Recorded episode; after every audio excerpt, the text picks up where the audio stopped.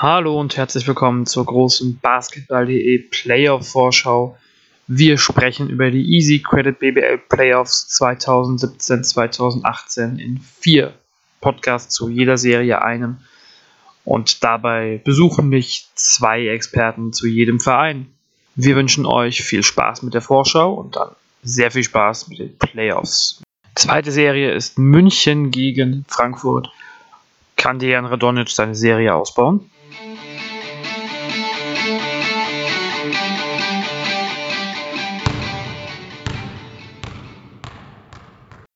Wir machen weiter mit der Serie Frankfurt in München quasi. München hat das Heimrecht als Hauptrundensieger natürlich. Und ja, die Saison von München ist uns ja allen ganz gut bewusst durch den Trainerwechsel als Tabellenführer. Und Frankfurt hat am letzten Spieltag sicher die Playoffs gekämpft. Aber das letzte direkte Aufeinandertreffen ist ja auch noch gar nicht so lange her. Ähm, gut, drei Wochen werden es sein zwischen Playoff-Auftakt und dem letzten Spiel. Und das letzte Spiel war sehenswert. Wir haben ein 87 zu 83 Sieg der Fraport Skyline, äh, der, vom FC Bayern München gesehen. Na, wobei die Fraport Skyline aus langer Zeit als sicherer Sieger aussah. Und das ist ein Thema, über was wir jetzt gleich reden werden, mit für die Seite der Frankfurter Manu Baranjak wieder dabei unser Hallo zusammen. Chefredakteur und äh, Bonga-Beauftragte sozusagen, Isaac Bonga-Beauftragte. Hallo Mami. Und hey, äh, quasi auf Seiten von Bayern ist Lukas Feldhaus unser Experte heute. Ja, Servus. Ja, schon gleich. Ich habe mir Servus angewöhnt. Was ist denn, was ist denn Frankfurter Dialekt? Ich, ich kenne mich nicht so gut aus. Was muss ich denn sagen als Frankfurter? Ich weiß nicht, ob die Frankfurter auch Gude sagen, aber. Appleboy anstoßen, aber. Ja. Mehr Klischees habe ich jetzt nicht parat.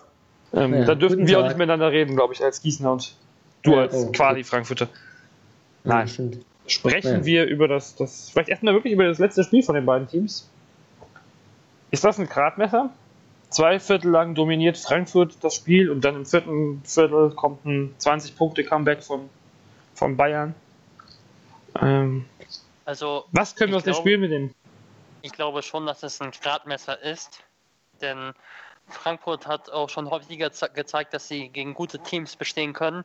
Und nicht zuletzt auch gegen Bamberg und gegen Oldenburg, auch wenn die, diese Teams natürlich nicht ansatzweise den Rekord haben von äh, Bayern. Allerdings hat man einfach in dem Spiel in meinen Augen gesehen, dass Frankfurt ein gut organisiertes Team ist, gerade in der Offensive. Ein Team, das vor allem über zwei sehr starke Kreativspieler verfügt, vor allem natürlich, wenn wir über Kreativspieler sprechen, vielleicht in erster Linie auch immer äh, Ty Webster auf der 1 und dann über einen, der sehr unscheinbar oft seine Punkte macht, aber der irgendwie immer seine Punkte macht, Phil Scrub, Topscorer der Liga. Und ich finde, dass es Frankfurt sehr gut gelingt, diese beiden Spieler, vor allem Phil Scrub, so einzubinden, dass sie eigentlich in jedem Angriff oder relativ konstant die Würfe in der Offensive bekommen, die sie wollen. Äh, war zuletzt gegen Alba Berlin dann nicht der Fall, wo sie mit über 30 Punkten verloren haben, aber generell haben sie in meinen Augen schon einen, einen guten Flow in der Offense ähm, etabliert dafür gerade, dass sie vielleicht nicht das talentierteste Team insgesamt sind, aber sie bekommen die besten Optionen eben frei in ihrem System und, und über Plays und das ist ihnen in dem Spiel über große Phasen gut gelungen, aber sie sind natürlich auch ein Stück weit ausrechenbar. Und äh, für ein Team wie Bayern, das eben elf, elf Spieler etwa von der Bank bringen kann äh, oder aufs, aufs Feld bringen kann, mit einer wirklich guten Qualität, dann ist es schwierig, das wirklich durchzuhalten. War aber überrascht, dass sie das Spiel noch hergeschenkt haben. Jetzt hat unser Bayern-Experte mehr bei Frankfurt gesagt, weil ich sage, unser Frankfurt-Experte mehr ja, bei Bayern in dem Spiel. ich könnte es versuchen. Ähm, ich finde auch, dass man aus dem Spiel an sich auch Lehren ziehen kann. Hm, ich habe es im Saisonverlauf schon öfter auch mal angesprochen, dass die Bayern auch diese, diese 5 Minuten Runs haben. Es war vielleicht keine 5 Minuten, sondern eher so ein 8 Minuten Run, wo sie den 18 Punkte Rückstand aufgeholt haben, aber das scheinen sie immer noch tun zu können. Das war natürlich auch unser ähm, Sascha Djordjevic geben, jetzt unter deren Radonic auch, dass sie eben so ein Spiel innerhalb kurzer Zeit ähm, drehen können. Das spricht für die Bayern. Das kann man aus dem Spiel mitnehmen und das würde ich dann auch dem Team dann nicht absprechen wollen, absprechen wollen trotz, trotz neues Coaches. Ähm, ja, ansonsten, mein, ich finde auch die, die Rücke von Wladimir Lucic, gut, der ist jetzt schon länger wieder mit dabei, aber trotzdem, ähm, der auch lange ausgefallen ist, kurz nach Saisonbeginn, raus mit einer Fußverletzung, ist für mich auch ein ganz, ganz wichtiger, vielleicht sogar der X-Faktor ähm, im Münchner Spiel. Der hatte auch, auch das Spiel an sich gerissen, sogar, was er nicht so häufig macht, dann offensiv auch zu übernehmen, das hat er getan ähm, dass du so einen Spieler hast, der eben auch so flexibel und vielseitig ist auf beiden Seiten des Feldes. Ähm, da gehe ich auch davon aus, dass es im Playoff-Verlauf auch ein wichtiger Spieler sein wird. Ähm, ja, ansonsten, was man vielleicht auch mitnehmen kann, um wieder, vielleicht, da ich ja auch gerade hier die Pro-Frankfurt-Fraktion habe, ähm, wo ich denke, dass Bayern so ein bisschen Probleme hatte, wenn ja, so ein Team wie Frankfurt ist für mich auf jeden Fall ein defensiv geprägtes Team ist, dass das gerne die Pace ein bisschen rausnimmt, das Spiel ins Halbfeld verlagert, was man auch in deren Offensive kennt, dass einfach die, die Spielzüge wirklich ähm, konsequent durchlaufen. Ich glaube, das ist auch, äh, wird Coach Herbert auch lernen. Ich glaube, da wird nicht so gern gesehen, wenn man aus dem Play vorher aussteigt, wobei so ein Wobo kann das schon mal machen. Ähm, aber da fand ich halt zumindest über vor allem zwei Viertel, zweites und drittes Viertel, hat mir der Bayern nicht so gut gefallen, dass einfach Frankfurt Mm, ja, sagt man so gerne, das System oder die Spielweise aufgezwungen hat. Denn unter, unter dem neuen Coach Radonic ähm, spielen die Bayern viel, viel schneller, haben nach Gießen die höchste Pace, wenn man einfach die Spiele unter dem neuen Coach nimmt. Ähm, das hat sich schon stark verändert und wenn das eben nicht gegeben ist, gefällt mir die Offensive der Bayern trotz 36 Punkte Explosion im vierten Viertel gegen Frankfurt unter dem neuen Coach noch nicht so, was natürlich auch natürlich ist, da er natürlich noch nicht so lange in der Seitenlinie steht. Äh, nichtsdestotrotz lässt mich das Spiel hoffen, dass die Serie nicht so deutlich wird, wie es vielleicht ähm, ein Duell 1 gegen 8 impliziert. Ja, das so vielleicht so kurz noch zu dem Spiel, äh, da ich das auch noch kürzlich nochmal noch mal angeschaut habe, so ein bisschen auch was rausgenommen ähm, für, für meine Vorschau, wo ich ein bisschen mit Videosclip arbeite, so ein bisschen die Fastbreaks von ähm, Stefan Jovic oder auch das, das Midrange-Game von dem Film Scrub, was ich sehr, sehr, sehr stark finde. Ähm, deswegen hatte ich das Spiel auch nochmal so ein bisschen, bisschen auf dem Schirm. Man kann ja auf alle Fälle sagen, dass beide Trainer deutlich äh, gute und negative Spiele, äh, Punkte aus diesem Spiel mitnehmen können. Ähm, wahrscheinlich wird das Spiel auch bei Dejan Radonic und ähm, Gordon Herbert das ein oder andere Mal noch gesehen worden sein. Vielleicht gehen wir nochmal jetzt ja. in die, auf die einzelnen Team eins und äh, gehen auf die einzelnen Team, Teams ein. Oh Gott, sprachlich ist schwierig. Ähm, und gucken wir uns erstmal die Bayern an als Hauptrundensieger. Haben wir eben schon ein bisschen ein paar Punkte genannt. Ähm, wenn wir jetzt den, den größten Unterschied ausmachen, was hat sich jetzt ähm, ja, was hat sich geändert unter Dejan Radonic und was sind so die, die Punkte, die jetzt das größte Problem sind? Weil es ja gefühlt nicht gut lief, trotz der Ungeschlagenheit in der BBL unter dem neuen Coach. Ja, Manuel hat schon einen Punkt, glaube ich, angesprochen, das ist die Pace, ganz klar. Die ist deutlich nach oben gegangen. Vorher war sie etwas unter dem Ligadurchschnitt und jetzt ist sie die zweitstärkste oder sagen wir die zweithöchste in der, in der BBL. Und da ein Team von Ingo Freier Platz 1 ist, kann man eigentlich sagen, äh, Platz 1 vom Rest, von, äh, der nicht gerade von Ingo Freier trainiert wird.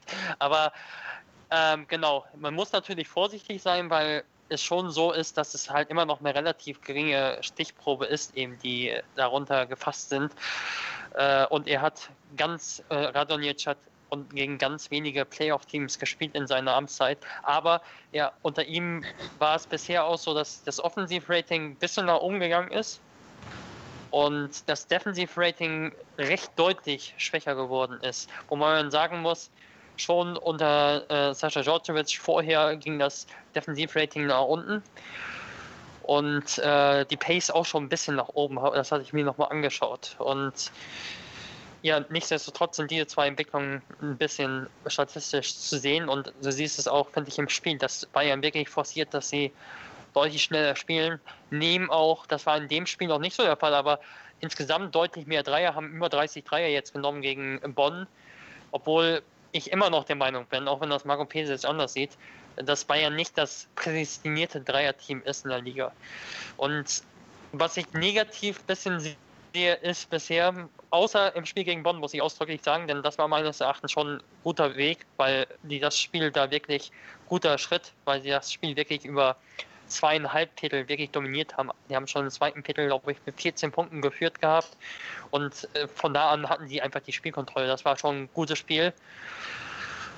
Ansonsten war es für mich fast oft zu beliebig. Also ganz oft war es dann so, dass natürlich ist es so, wenn du selbst schnell spielst mit Spielern, die vorher vielleicht auch das nicht so gewohnt sind. Du musst es halt auch wirklich auch trainieren. Also diese äh, die Laufwege, auch wenn wir über sowas wie Lithuanian äh, Transition sprechen und sowas, äh, da gibt es natürlich auch ganz klare Muster, wie du effizient eine Transition läufst. Und da hilft es natürlich auch, wenn du auf allen Positionen schnelle Spieler hast. Und wenn du gerade auch schaust, Bayern spielt die Pace mit einem Danilo Bartel, sicher ein sehr, ein sehr guter Spieler, aber nicht der überdurchschnittliche Sprinter auf der Position 4, würde ich sagen. Und auch Mike Sievers ist jetzt nicht der absolut fußschnellste Big Man. Und ähnliches gilt für äh, Alex King und auch für äh, Braden Hobbs auf der Position 1-2. Ähm, deshalb, für mich hat Bayern doch bisher große Probleme oft offenbart, die Balance zwischen dem schnellen Spiel, offensiv und dann einer adäquaten Transition Defense zu finden. Was unter, was unter Radonic irgendwie sich, das spricht schon die Dreier an. Ich habe hab auch mal aus Interesse mir so die, die Quoten rausgeschrieben und fand interessant, dass unter Djordjevic die Bayern nur 35 Prozent getroffen haben, aber unter Radonic über 44. Was ich jetzt auch noch nicht so weit analysiert habe, ob, ob das wirklich viel besser herausgespielte Würfe sind, weil zumindest aus dem, aus dem Augenmaß fand ich das jetzt nicht der Fall. Ähm, aber das ist vielleicht auch ein Punkt, den man nochmal ein bisschen ja, begutachten muss. Wobei natürlich, wir haben das auch schon angesprochen, ähm, gegen Bonn und Frankfurt, das waren vielleicht die beiden Teams mit, mit, mit Playoff oder die jetzt in den Playoffs sind, gegen die sie gespielt haben. Ansonsten waren sie halt auch einfach, muss man auch zugeben, halt Durchschnittsteams oder, oder auch Abstiegskandidaten, weswegen durch dann die Quoten automatisch einfach höher sind. Ähm, deswegen ist vielleicht die Quote oder auch allgemein die Stichprobe ein bisschen mit Vorsicht zu genießen. Aber ja, dieses, mir kommt es auch so ein bisschen die Offense noch nicht so, so strukturiert drüber. Auch mit dem Schnellangriff. Ich habe da hab so eine Szene im Kopf, ich weiß nicht, den Gegner nicht mehr sicher, aber es war auch so Schnellangriff und dann bekommt Jared Cunningham irgendwie so in der Mitteldistanz den Wurf und nimmt halt gleich den Sprungwurf und das war jetzt kein offener und das war halt einfach ein Early Offense, wo es einfach kein effizienter Wurf ist. Also klar, dass, dass Leute mittlerweile im Fast Break gerne an der Dreilinie abstoppen oder auch extra diese Positionen suchen. Das ist halt eben auch an die Seite, um in die Ecke zu rotieren, ist ganz normal im, im heutigen Basketball. Da will man vielleicht gar nicht unbedingt den Layup haben, aber das war so eine ganz komische Aktion, wo ich denke, warum macht man das? Und ähm, ist halt die Frage, ob da die Philosophie so drauf gepocht wird, eben doch gerne den schnellen Abschluss zu nehmen, obwohl es irgendwie nicht so ein effizienter Wurf ist. Also ähm, ja, das ist vielleicht auch so ein interessanter Punkt. Zwar schneller spielen, aber wie effizient ist dann wirklich diese, diese Transition bei den Bayern? Ähm, wobei sie mit Jovic, ich habe da auch so ein bisschen, wie gesagt, so, ein, so einen Clip gemacht, der da auch ein Spieler ist, der eigentlich auch prädestiniert ist, da schnell zu schalten. Ähm, ja, selbst gut ähm, mit, mit dem Dribbling das Feld zu öffnen und da die Pässe zu spielen, da hast du eigentlich schon einen guten Spieler. Vielleicht war das auch ein Grund, weswegen, weswegen Braden Hobbs äh, erstmal so ein bisschen weniger Minuten sah ähm, unter dem neuen Coach. Also auch ein bisschen die Backcourt-Rotation hat sich auch so ein bisschen verändert. Ähm, ja, auch mal, auch mal abwarten. Das halt, wie gesagt, kleine Stichprobe, ist natürlich auch für die Bayern insofern schwer, weil sie jetzt in den Playoffs sind und dann ist halt auch die Frage, okay, hat denn der neue Coach wirklich schon sein System, seine Rotation gefunden oder ist es noch so ein bisschen ein Prozess und ähm, diesen Prozess jetzt mit Playoff-Start noch nicht vielleicht bewältigt zu haben, ist natürlich nicht gerade einfach. Gerade um jetzt wieder vielleicht auf mein Team zu kommen, gerade gegen Team wie Frankfurt, das, das ich finde, ist eine der, ja, wenn es einfach um die Einstellung geht oder ein bisschen so, einfach das, was der Coach vorgibt, durchlaufen, finde ich, das hat eine, auch eine der stärksten Teams, einfach wenn man die, diese Facette nimmt. Da, glaube ich, muss man Coach Herbert schon großen Respekt zollen.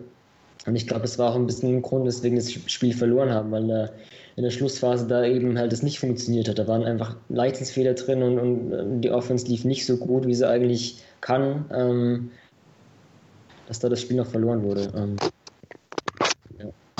ich weiß gar nicht, wo wir jetzt eigentlich angefangen sind. Ich glaube, irgendwas mit Bayern und neuen Coach, glaube ich. Ja. vielleicht, vielleicht, um da nochmal ran anzuknüpfen, du hast, Manu, du hast schon mal angesprochen, dass Braden Hobbs Rolle doch ein bisschen gesunken ist zuerst und er war auch eigentlich interessanterweise der der Schlüssel im Sieg gegen Frankfurt. Er hat, kam ja rein und ich glaube 10 mhm. oder 12 Punkte in 14 Minuten oder so, ich weiß es gerade nicht genau, erzielt. Jedenfalls ich glaube, es hängt damit zusammen, dass Bayern nicht das von Individualverteidigern, und das wurde schon oft angesprochen, nicht das beste Defensivteam ist in meinen Augen. Und äh, gerade wenn man sich anschaut, Jovic ist meines Erachtens auf der Eins ein sehr schwacher Verteidiger. Der hat mhm. in, bei Roter Stern Belgrad auch, hat er oft Branko Lasic, ein absoluter Verteidigungsspezialist, den Point Guard verteidigt und er hat oft einen Flügelspieler verteidigt. Das Jovic ist, mhm. das Gute ist bei Jovic, du kannst ihn halt auch mal switchen lassen und er kann all, einige Positionen so ein bisschen verteidigen. Aber wenn er wirklich gegen so einen schnellen Guard spielt, Ty Webster macht in dem Spiel auch 32 Punkte, glaube ich, dann hat er so seine Probleme und dann ist Anton Gabell in meinen Augen sehr guter Verteidiger, sehr guter Spieler, gerade in dieser Rolle als Verteidiger für 15 Minuten von der Bank auf der Position 1. Und ich glaube, das ist der Gedankengang von, von äh, Dejan Radonjic, dass er halt wirklich schaut, dass dass diese Balance so ein bisschen halt gewahrt ist, dass äh, du auf der einen Jovic hast, was ich übrigens auch so sehe, also er macht es sehr gut. Ich finde, was er sehr gut macht, ist einfach aus seinem Körper beim Drive einsetzen. Der wirklich, der pusht auch den Ball teilweise über das ganze Feld und einfach wie eine Dampfwalze geht er da durch. Dann ist es egal, ob ein Verteidiger von der Seite reinkommt, der geht einfach gnadenlos dann zum Korb und hat auch gute Crosscourt-Pässe. Also wenn Beckman vorne schon äh, wie Devin Booker schon vorne ist, dann gibt er auch den Pass. Interessanterweise äh, hat Dejan Radonjic ein ganz, ganz, eine ganz, ganz niedrige Pace in, bei Roter Stern Belgrad gespielt. Also das war mhm. eigentlich eigentlich war er dafür sogar bekannt, dass bei Roter Stern Belgrad, dass sie die, den langsamsten Basketball in der Euroleague spielen. Natürlich anderer Kader, andere Kaderbreite bei Bayern, aber auch natürlich auch das, was Marco Pesic gefordert hat. Und äh, bisher muss ich sagen, bin ich noch, mir nicht so ganz sicher, ob das so aufgehen wird. Ich glaube, gegen Frankfurt wird es schon aufgehen gerade wenn ich auch so sehe, die Erfahrungsvorteile ist natürlich ein Klischee, muss man ganz klar sagen, aber die Erfahrungsvorteile können in meinen Augen schon eine Rolle spielen in so einer Serie. Äh, ich kann mir schon vorstellen, dass sowas häufiger passieren kann, dass, dass Frankfurt vielleicht ab und zu mal schon mal einen Wurf forciert, wenn die Bayern Defense einigermaßen eingestellt ist und dass Bayern solche Phasen eben für solche besagten 14 Punkte Läufe auch mal ausnutzen kann und das ist für Frankfurt natürlich ganz schwierig zu handeln. Mhm. Vielleicht ein Punkt, ich meine, das mit, mit Hobbs und Gavel, ich meine, das wird ja, wenn auch genau in der Serie zutreffen. Also ich hatte auch mal den inoffiziellen Award des, des ähm, offensivstärksten Backcourts vergeben und habe dann einfach mal an Ty Webster und Phil Scrub vergeben. Und Frankfurt ist eh ein Team, das, das wirklich stark mit and Rolls agiert, ähm, mehrfach in, in ihren Spielzügen und da hast du nicht meistens ähm, einen Webster oder einen Scrub oder ähm, auch ein Isaac Bongo oder ein Tess Robertson vielleicht, aber nicht so stark. Und äh, wenn man da halt einen, einen theoretischen Jovic Hobbs Backcourt hätte, wären es halt auch zwei Schwachstellen, um die in so einem Pick and Roll zu attackieren. Deswegen, was Absolut, du schon ansprichst, ja. gehe ich auch, auch davon aus, dass vor allem in dieser Serie ähm, ja, so ein Spieler wie Gavel einfach wegen seiner Verteidigung ähm, ja, konstant viele Minuten auf der 2 sehen wird, ja. Und was sind denn Dinge? Mit, ja. Ich weiß nicht, habt ihr noch was zu, zu, gerade zu München zu sagen? Oder sonst würde ich mich fragen. Für mich, für, mich ist, für, für, für, mich ist eigentlich, ja, weil sage ich ganz ehrlich, also inzwischen schon eigentlich eher der Point Guard Typ. Also er ist für mich einer, der auch in der Lage ist, beziehungsweise das ist das Einzige, was, was, äh, was er kann, äh, was, was er eben in Sachen Tempokontrolle kann, sagen wir es so. Er kann mhm. nur langsam eigentlich spielen, aber das ist, er ist in meinen Augen einer, der nochmal so als klassischer, so Floor General das Spiel nochmal so ordnen kann, äh, Play introducen, äh, einen Spielzug einleiten kann, sagen wir es vielleicht mal so, äh, ein Play einleiten kann. Und äh, Hobbs ist einer, der in meinen Augen die Transition-Dreier machen, äh, nehmen kann und oder diese Semi-Transition-Dreier, äh, wenn er auch off the ball, eben abseits des Balles agiert. Und äh, für mich ist Gabel einer, der auf der 1 verteidigen kann und einer, mhm. der eben den Ballvortrag übernehmen kann und dadurch auch ein bisschen mal äh, ja, das Gas rausnehmen kann. Mhm. Und kann schon wichtig sein in der Serie, aber natürlich äh, ist Braden Hobbs schon wichtig, weil er halt der, in meinen Augen, der beste Werfer ist im Team. Mhm. Ja, das ist äh, die Formulierung, er ist wichtig, er ist wichtig, kann man wahrscheinlich auch auf alle anderen Spieler von München noch übertragen. München ist einfach das, das, das Team, was, glaube ich, in der in der breiten Spitze eindeutig unschlagbar ist. Ähm, aber von Frankfurt. Von Frankfurt, von Frankfurt ja. ja, aber auch in der Breite und in der Spitze auch von fast allen anderen Teams, ähm, so in der individuellen Stärke. Zumindest auf dem Papier hier. Ja, das natürlich. Dass sie, dass sie Spiele ja. verlieren können, wissen wir jetzt seit. Äh also, ich, ich, möchte jetzt halt auch nicht so dargestellt haben, dass das jetzt das absolute Übermachtsteam ist. Und das, das sehe ich nämlich wirklich nicht. Also, ich glaube schon, dass Alba Berlin zum Beispiel schon auch in der Spitze da mithalten kann. Auch wenn es auf dem Papier nicht so wirkt. Halbfinale kommt, äh, Finale kommt ganz am Ende der Saison. Bleiben wir mal im Viertelfinale. Und ähm, ja, Frankfurt spielt ja schließlich auch mit, um Siege zu holen. Die wollen ja nicht nur sich Playoffs angucken und nach München reisen. Ähm, was spricht denn dafür, dass München, äh, dass Frankfurt München ärgern kann? Dass Frankfurt München dann Bein stellen kann, zumindest ein Stolperstein ähm, werden kann. Äh, ich glaube, das ist eine, äh, eine, Frage für mich. Also ich habe es ein ja. bisschen vielleicht schon angeschnitten. Wie gesagt, ähm, ich finde einfach Coach Herbert insofern einen guten Coach, dass er, also ne, das, ich war mir jetzt auch nicht sicher, ne, dass Frankfurt vor der Saison, wenn ich den Kader angeguckt habe, so okay, kommen die in die Playoffs, wird vielleicht ganz schwierig. Jetzt waren sie auch acht, aber trotzdem, dass es einfach auch ein Coach ist, der wirklich viel aus einem Team rausholen kann. Und ich glaube schon, dass Frankfurt ein Team teilweise ist, das wirklich an, am Maximum gespielt hat. Also ähm, da muss man Respekt zollen und, und das ist ein, ein großer Pluspunkt. Ähm, man, ne, von Frankfurt, ist, man kennt so ein bisschen. Also ich glaube, jeder, der so ein bisschen Frankfurt über die Jahre unter Herbert verfolgt, der wird die meisten Spielzüge auch schon ein bisschen kennen und wissen, okay, jetzt kommt das und das. Ähm, auch in der Defensive ähm, weiß man halt auch, okay, wenn der Ball in den Low-Post geht, das ist vielleicht jetzt, ne, wenn wir jetzt über Devin Booker, Mike Silbers und Danilo Bagel sprechen, dann wird der Big-Man-Verteidiger versuchen, diesen Offensivspieler zur Baseline zu bewegen und dann kommt da von der Baseline das Doppeln, das kennt auch jeder. Aber genau, obwohl jeder weiß, was kommt in Frankfurt, sowohl defensiv als auch offensiv, funktioniert es halt irgendwie auch. Also defensiv sind sie halt einfach ein gutes Team, das auch gerne switcht, auch Offball, das macht sie stark. Und, und offensiv finde ich auch, wenn, man, wenn es jetzt nicht gerade für großes Playbook spricht, finde ich, ist es ein Team, das eigentlich ganz gut äh, für Spacing sorgt, was dann auch an der Philosophie von, von Horvath spricht, glaube ich, was er für Prinzipien nährt. Und ähm, nee, dass, dass du als Coach schaffst, irgendwie, ja, das so zu schaffen, dass halt die Spieler das dann System verinnerlichen, was sich bei Frankfurt gegeben hat erachte, spricht das auch für ihn. Und das ist, ist eine Stärke und deswegen ist es vielleicht auch ein Punkt, der in, zumindest in diesem in kleinen Facette ähm, System, Spieler verinnerlichen, das ist schon gekräftigt. Das ist halt bei Bayern jetzt nicht gegeben. Was nicht jetzt heißt, dass Frankfurt jetzt der Favorit sei, aber ähm, allein dieser Punkt ähm, des, des, des Systems, ähm, dass die Spieler das checken, das spricht für Frankfurt. Und das ist vielleicht auch ein Punkt, weswegen sie zumindest ein kleines Beinchen in Form von einem Sieg vielleicht ähm, stellen und entführen könnten. Ansonsten, da gerade Stille herrscht, werde ich noch weiterführen in meinem Frankfurt-Monolog. Ähm, ja, dann ähm, eben Bayern-Monolog, dann kannst du weiterführen in Frankfurt. Lukas hatte gerade ja angesprochen, so ein bisschen mit Unerfahrenheit, das ist, glaube ich, auch ein guter Punkt. Ähm, da, da, haben wir auch so ein bisschen gefragt, okay, wie, wie sehen denn so die Rotationen aus? Also wir, wir sprechen ja bei Frankfurt immer gerne auch zu Recht von einem Standort, der auf junge Deutsche setzt, sie entwickelt und auch zu gestandenen Bundesliga oder auch ähm, Spieler von europäischem Format formt. Nichtsdestotrotz fand ich in der Vergangenheit immer, dass halt auch die einfach die US-Ballhändler da dominiert haben. Und das hast du mit, mit Webster Scrub jetzt auch in dieser Saison wieder.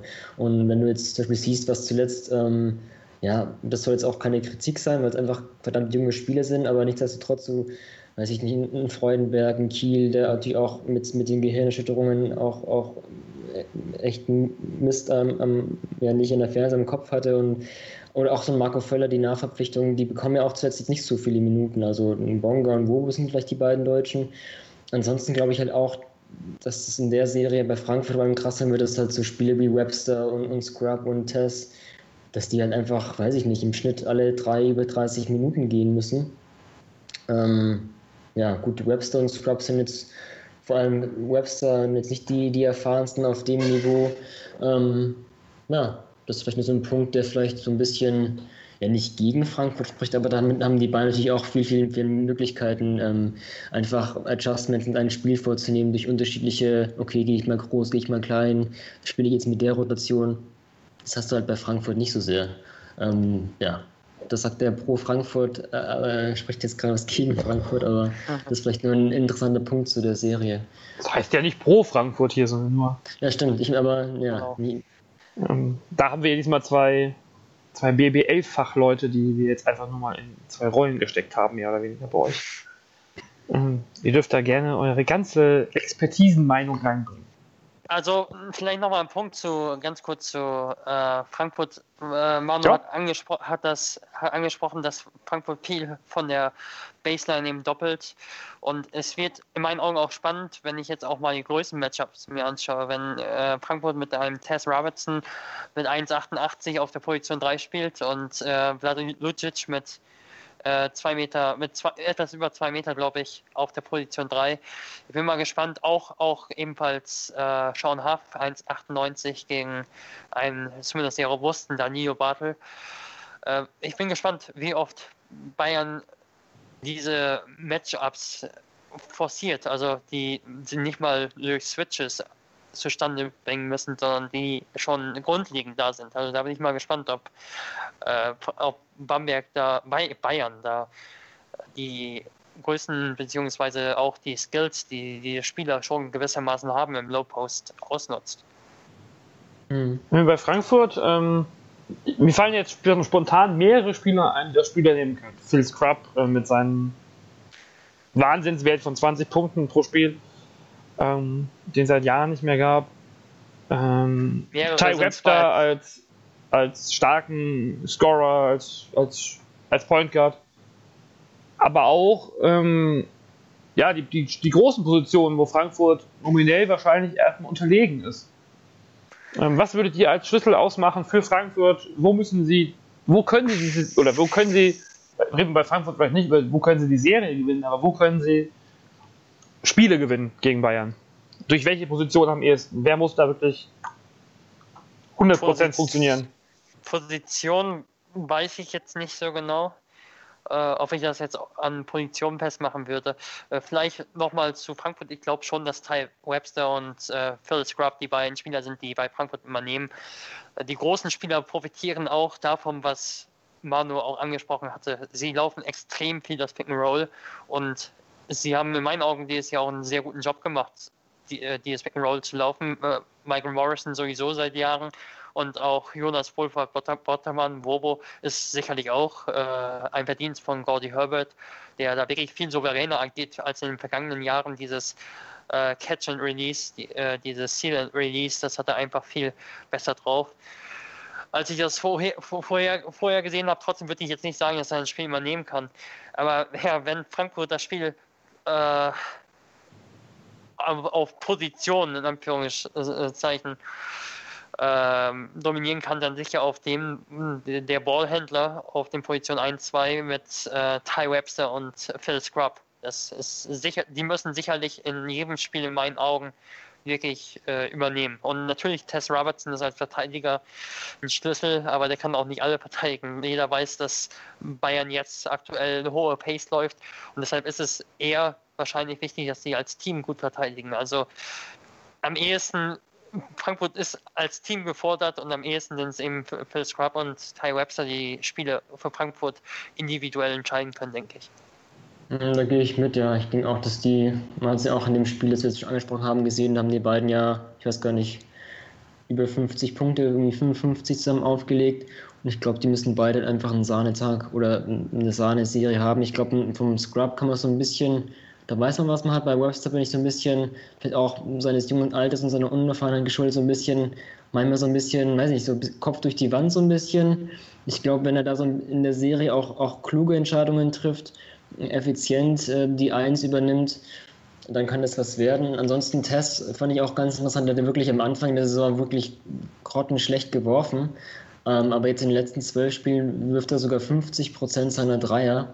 Und das ist, glaube ich, auch ein ganz wichtiger, wichtiger Punkt für Frankfurt, dass du da ähm, ähm, Shooting auf dem Flügel hast, vor allem weil du halt einfach auf den großen Positionen, als auf der Center-Position durch, durch Wobo und Morrison da überhaupt kein Shooting hast, zumindest kein, keines von bis hinter der Dreierlinie. Wobo kann, kann den Midrange-Jumper treffen, aber äh, trotzdem, wenn, wenn Testa diesen, diesen Rhythmus beibehält, dann ist es, glaube ich, auch wichtig, so ein bisschen für Entlastung zu sorgen, ähm, um, um Scrub, um Webster ein bisschen Punktelast zu nehmen. Und Tess ist ja auch ein Spieler, ne, Frankfurt, ich habe es angesprochen, ich denke, die werden eine ziemlich kleine Rotation haben. Und so einen Test kannst du mir auch kurz mal auf der 4 stellen. Ähm, klar, das kommt aufs Matchup an. Gegen Bartel ist natürlich schwer, weil kennen sich ja auch. Ähm, aber wenn Lucic auch auf der 4 spielt, ähm, klar, die größten Unterschiede sind gegeben, aber Tess ist halt auch ein verdammt kräftiger Spieler, gerade für seine, für seine Größe. Ähm, denke ich mal, neben dem Backcourt ist auch Tess ein wichtiger, wichtiger Faktor für Frankfurt in der Serie. Was ich bei Tess Robertson übrigens wirklich interessant finde, ist, dass er wirklich, obwohl es wirklich zu Beginn grottenschlecht lief, ich glaube, er hat 5 Dreier pro Spiel genommen und 17% Quote oder so gehabt in den ersten 10, 12 Spielen, der hält einfach an seinem Wurf bei. Ähm, einfach, der, der wird einfach immer weiter. Also das, das finde ich bemerkenswert. Und der hat jetzt wirklich seinen Rhythmus gefunden und bei irgendeinem Heimspiel, ich glaube gegen, war es gegen Bamberg, irgendein Heimspiel hat er wirklich das Spiel mit seinen Dreiern unter anderem entschieden. Und ich, es wird natürlich auch in Frankfurt darauf ankommen, dass, dass sie in meinen Augen können sie das Spiel, können sie kein Spiel gewinnen in den 70ern, glaube ich. Ich glaube nicht, dass das realistisch ist. Ich glaube schon, dass sie über die 80 gehen müssen, um ein Spiel gegen Bayern zu gewinnen. Und dann ist es natürlich auch wichtig, dass einer wie, äh, wie Robertson vielleicht auch seine Dreier trifft. Aber es war gegen Bremerhaven, da hat er sechs Dreier getroffen. Ja.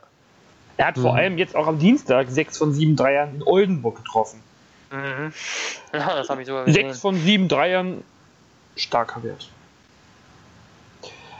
Ähm, vielleicht noch eine kurze Frage mit einem Wort zu beantworten und mit einem Satz zu beantworten, aber nur einen Satz. Ähm, was glaubt ihr, wer wird bei München der dominierende Akteur der Serie? Ich lasse erstmal Lukas den, den Bayern-Part. da kann ich überlegen. Ich glaube, dass es keinen dominierenden Spieler geben wird. Vielleicht Devin Booker, weil er in meinen Augen auf seiner Position am wenigsten mit Jovic vielleicht am wenigsten Konkurrenz hat. Äh, aber ich glaube, dass Bayern einfach so ausgeglichen ist. Das ist sogar teilweise vielleicht nicht mal so positiv, wenn wir an eine andere Etappe der Playoffs stoßen. Aber vielleicht Devin Bocker. Das war ein Satz. Ähm, ja. Das war. aber viele Nebensätze. okay, ich versuche mich kurz zu halten.